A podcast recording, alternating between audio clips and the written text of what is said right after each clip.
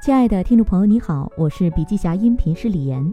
本文内容来自盛景网联董事长、盛景研究院院长彭志强的演讲，音频为部分精彩观点节选。想要了解更多细节，还请阅读原文。本期音频还可以在喜马拉雅、懒人听书、蜻蜓、乐听、三十六课、荔枝等平台收听，搜索“笔记侠”即可。你也可以关注我们的微信公众号“笔记侠”，查看更多内容。坚持长期主义，巴菲特投资理念的核心底层逻辑是长期主义。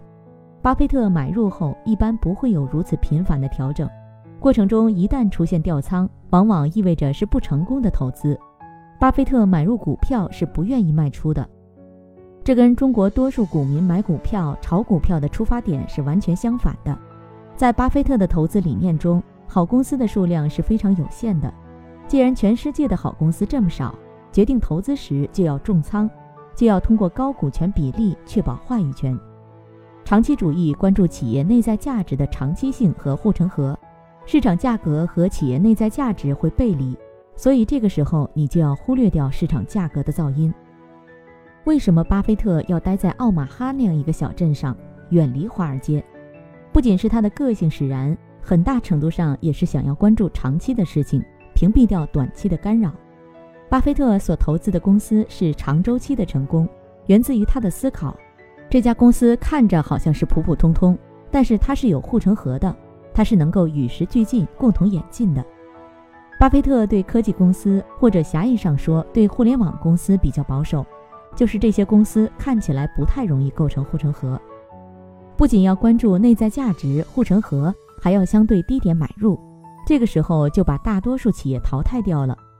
当年亚马逊创始人贝索斯曾经问过巴菲特一个问题：“你的投资策略实在太简单了，为什么没有人复制你呢？”巴菲特讲了一句非常睿智的话：“因为没有人想要慢慢变富。”如果这句话放在美国是非常恰当的，我想放在今天的中国则是振聋发聩了。国人过去这些年一直热衷于挣快钱，上到企业家，下到年轻人，慢慢变富不是大家想要的。巴菲特之所以能够成为投资大师，很大程度上是因为他战胜了自己，战胜了人性。这也是恰恰学巴菲特既是最难也是最容易的地方。今年，巴菲特表示说：“我九十一岁了，但仍然很健康。”芒格九十八岁了，相比来说，我还只是个孩子。我们在做着继承者的准备，但我还没有准备要退休。我目前仍在加班工作，从来没有觉得累。我从事的是世界上最有意思的工作。这段话很有意思。一个快九十二岁的，在世界富豪榜上排名前五名的老人，还是每天加班工作，不觉得累，觉得自己做的是全世界最有意思的工作。为什么？就是做这件事儿本身。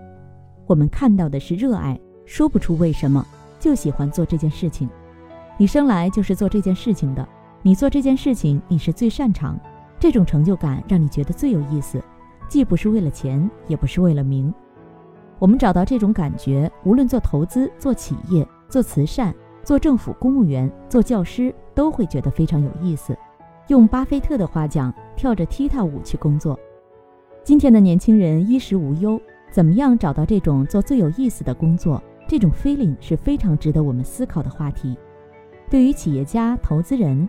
肯定会面临更大的责任和压力，怎么样能够让你在五六十岁甚至七八十岁，依然还能够做你的事业，也是非常值得我们思考的话题。大家都不要那么早就退休了，把握复利原则。巴菲特投资理念的第二层叫复利，他说复利是世界第八大奇迹。搭档芒格说过，当你认识到复利的价值和难度，你就明白了一切。互联网高歌猛进的时候，我们很多人觉得。巴菲特老爷子过时了。随着互联网经济的治理、股市的打击和疫情带来的冲击，我们回想巴菲特的话，会觉得更常态化、更具普适性。在一五一六年互联网思维高歌猛进的时候看巴菲特，在疫情之后看巴菲特，我想可能每个人感悟和感受都是不一样的。一九六五到二零二一年，伯克希尔的股票表现与标普五百指数对比。五十七年之间，标普五百指数百分之十点五的年化复合增长，累计增长百分之三万零二百零九，即三百倍，表现出色。但是当我们用放大镜观察历史上不同时期，美国的股价动荡非常大，越战、石油危机、互联网泡沫、次贷危机、新冠疫情都对美国股市造成了巨大冲击，短周期惨不忍睹。但是长周期看，标普五百表现非常亮眼。所以巴菲特说，如果你自己不知道该怎么选股，就买指数基金，尤其要买标普五百的基金。二零一五年中国经济高歌猛进的时候，大家不太在意巴菲特的长期主义和复利逻辑。但是在今天这个时点上，我相信会有越来越多的人关注这个事情。我也相信未来十年、二十年，会有越来越多的人习惯于慢慢变富，因为你只能慢慢变富。过去快速变富的时代一去不复返了。如果我们想要获得长期的复利，要尽最大努力去避免中间的亏损，可以少赚钱，但是原则上不要亏钱。一旦亏钱，对于复利进程的损耗远远大于想象。我们注意看，巴菲特这些理念是一环连一环，是自成体系、逻辑自洽的，成为了可以闭环的投资理念和哲学。要长期主义，关键在于复利。在追求复利的过程中，要特别注意你的本金安全。中途不要有大的亏损和折损，专注于自己的能力圈，坚守长期主义，期待复利奇迹。不仅要看到今天公司的价值，更要看到公司十年、二十年以后的内在价值和护城河。所以，你对行业和企业要有深度的研究，才能赚到这笔长期主义的大钱。巴菲特的能力圈原则是说，凡是在能力圈范围里的钱，就应该赚到。超出了能力圈范围，跟我没有什么关系。这份钱本来就不该我赚。如果你在能力圈范围内的钱没有赚到，那叫遗憾；如果超出能力圈范围内赚到了钱，也没有价值和意义，因为早晚会赔出去。要识别自己能力圈的范围，要确认你自己是不是真懂。正是对能力圈有敬畏，所以巴菲特很少介入科技公司，或者更准确的说是互联网公司。不是说科技公司不好，是因为他的能力圈有限，驾驭不了这些投资。当然，人的能力圈可以拓展，这也是为什么巴菲特说最好的投资是投资自己。乔布斯去世之后，巴菲特选择投资苹果公司，因为他发现自己的孙女一直玩手机却不跟他聊天。同一时间，他的投资助手推荐了苹果公司。从消费公司角度，巴菲特理解了苹果公司。最终做出了投资决策。另外，我相信未来巴菲特的接班人会增加科技的投资。还有一种拓展能力圈的方式是通过委托专业机构的专业人士。巴菲特把他的主要财富委托比尔盖茨基金会做慈善，而不是自己做。拥抱国运。第四个非常重要的，也是巴菲特非常有特色的投资理念：拥抱国运。在今天这个时点，对今天的企业家、创业者。投资人乃至股民具有非常重要的意义。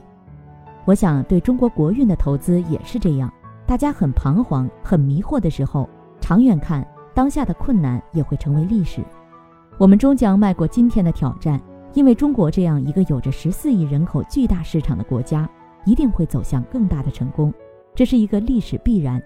当然，这个过程当中会面临各种各样的挑战、烦恼、忧虑。每个人也会有生死离别的各种忧愁。从个体来讲，它确实是座大山；但是从国家来讲，它真的是一粒尘埃。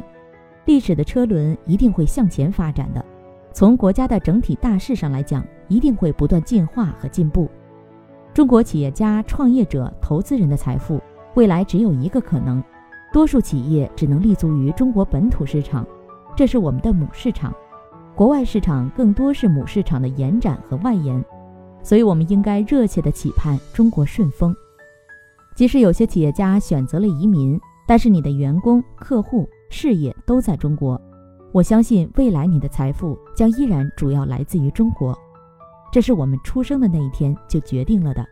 巴菲特说，他作为一个美国男孩出生是八十分之一的概率，所以人生中第一张彩票是卵巢彩票。在这个时点上，信心比黄金更重要。大家可以抱怨，但是抱怨之后，还是要投身到中国经济的发展和建设之中。更重要的是，建设性建言献策，是亲手创造未来的财富。可能每个人的观点不太一样，这是我思考后的一个结果。好了，亲爱的听众朋友，今天的分享就到这里，感谢您的收听。有任何感想和建议，您都可以在评论区留言。